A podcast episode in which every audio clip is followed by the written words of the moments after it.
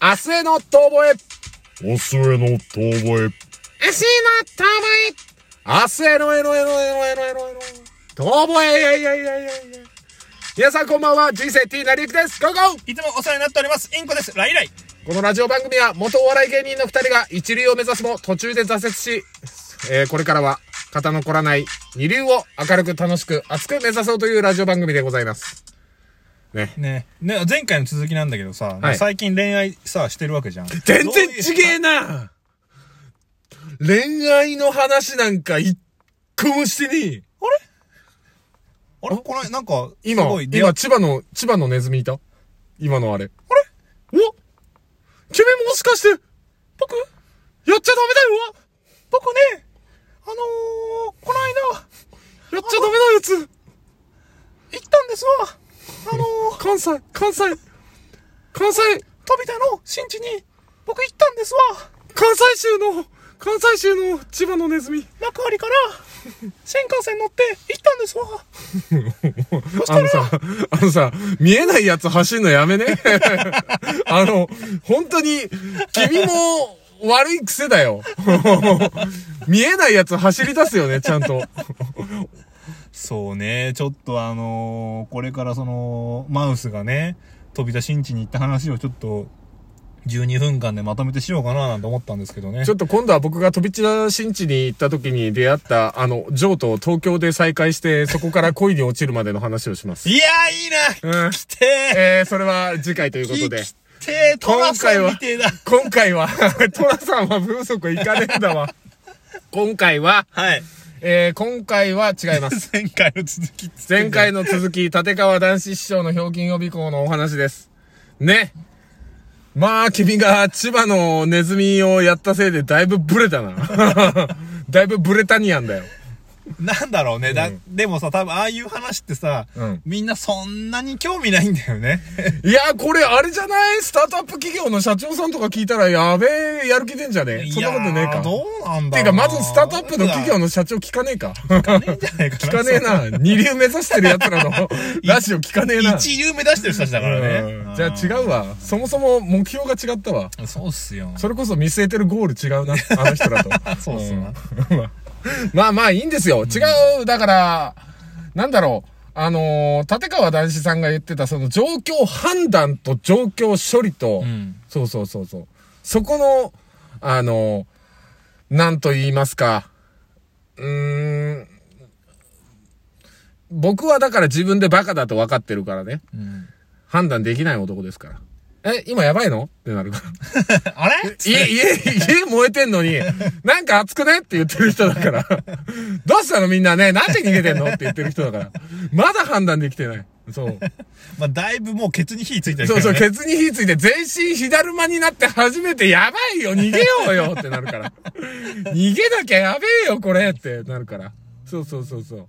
まあ、バカの最たる極地ですわ。でもさ、そ、それこそさ、その番組で、あの、ジミーちゃんがいんのね。うんうんうん。ジミー大西さん出てきてたね。そう、なんか、で、ジミーちゃん、ちょっとさ、もう本当に、あの、男子さんに呆れられ、呆れられてるような感じだったんだよね。うんかうん絡みとして、うん質問を男子さんにしますっていうので、うん。まあ、なんで半袖なんですかっていう、確かに、場違いな、うん。うん。えーことを言ってるから、まあ、それはそうだなって感じはするんだけど、うんでも言うて、ジミーちゃんはさ、うん。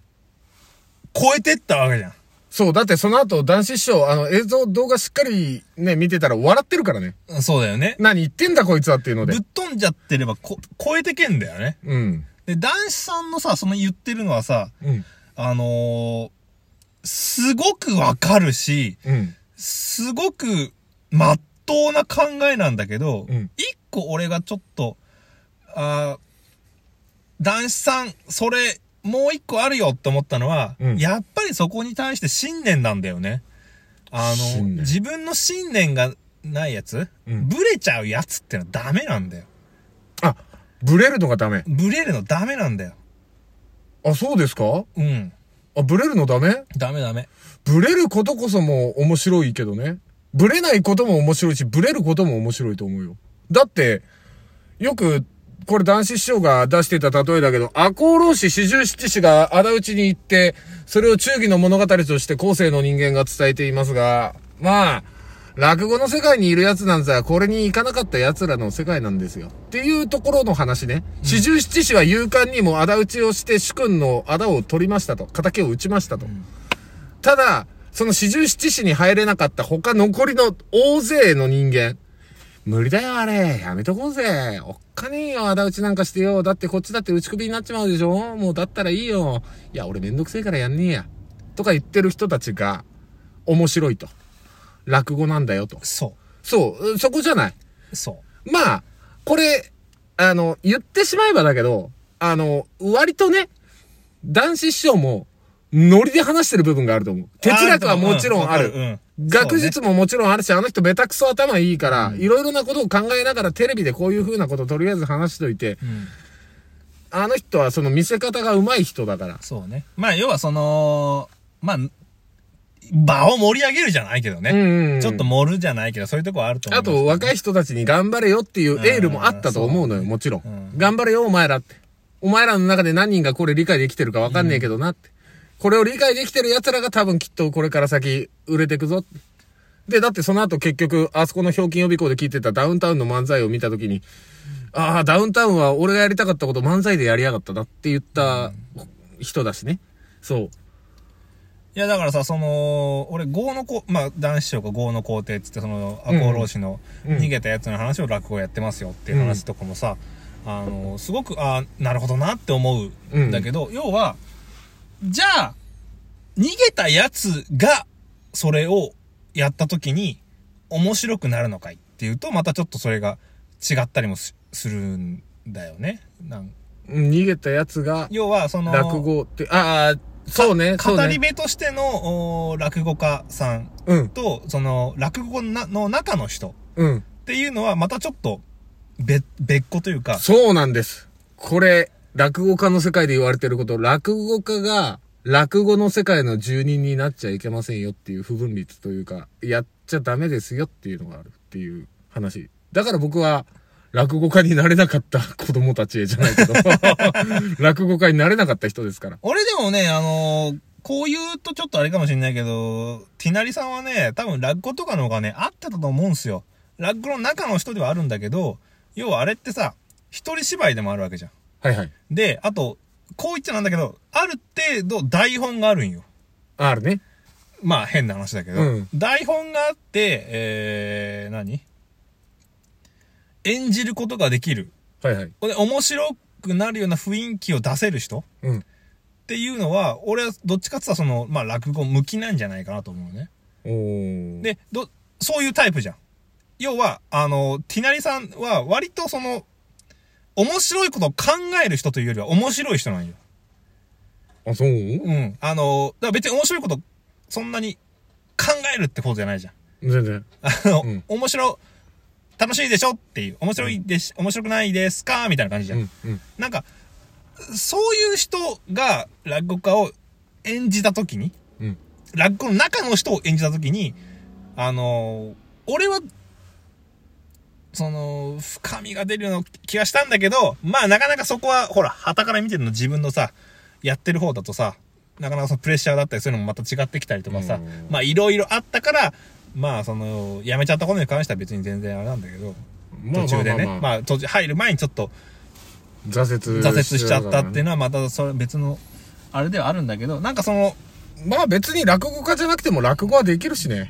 まあそれもなんかちょっとまたあれなんだけど違う、商売としてやれるかやれないかだけの違いですよ。そうそれは、フィギュアスケートを、まあアマチュアじゃないとオリンピック出れなくて、プロフィギュアスケーター、つまりアイスショーとかに出る人になったらもう出れませんっていうのと一緒で、そうねそうね競技のフィギュアスケートができませんけどっていう、まあまあ別にいいんですよ。まあそうだちょそうそれはちょっと今あうの、んごめん話も俺もうん脱線しちゃったんだけど、っうん。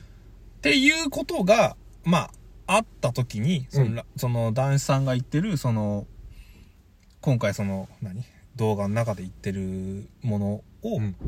聞くと要は多分最初そこ要はバカなバカな人はダメですよ要は落語家の中の人はダメですよっていうふううにん言ってると思うんだけど、うんジミーちゃんはそれ超えてきたんだようんうん。ででこういう人が今世の中で求められてますよっていうふうに男子さんは言ってたのうんうん。で要はそっからさらにもうあそっから30年そうね。30年以上以上経ってる。経ってるこの今の状況をどう見るかなんだと思うんだよね。うん。もうま、多分、男子さんが予想してたものとは、えー違うな。男子さんが好きだったものとは違うものが今もう、うん。えー主流になってるというか。うん。で、それこそもう芸団なんかどうだっていいじゃんっていうう。ん。まあ、マーケティングでしょって言ったら、まあちょっと語弊はあるけど、うん。そっちの方が大事なんじゃないのっていう風に、な時に、じゃあ、な、なんだったのあの、何なのあの話はっていうとこだと思うんだよね。うん。うん。で、その時に、じゃあ自分に翻ったり、うん。まあ聞く人、聞く人によって多分変わってくると思うんだけど、うんでもすごく眼蓄のあること言って、眼蓄があるってちょっと違えな。でもなんか、刺さること言うじゃん。うん。なんかさ。だからそれが、まあ、まとまんないね。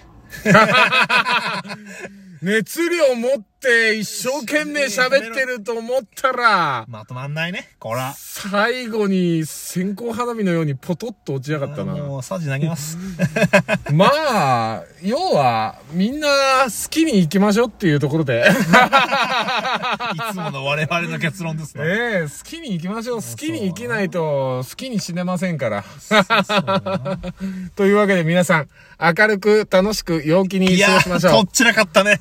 本年もよろしくお願いいたします。いやー、もうずーっとそれ言ってる。 はい。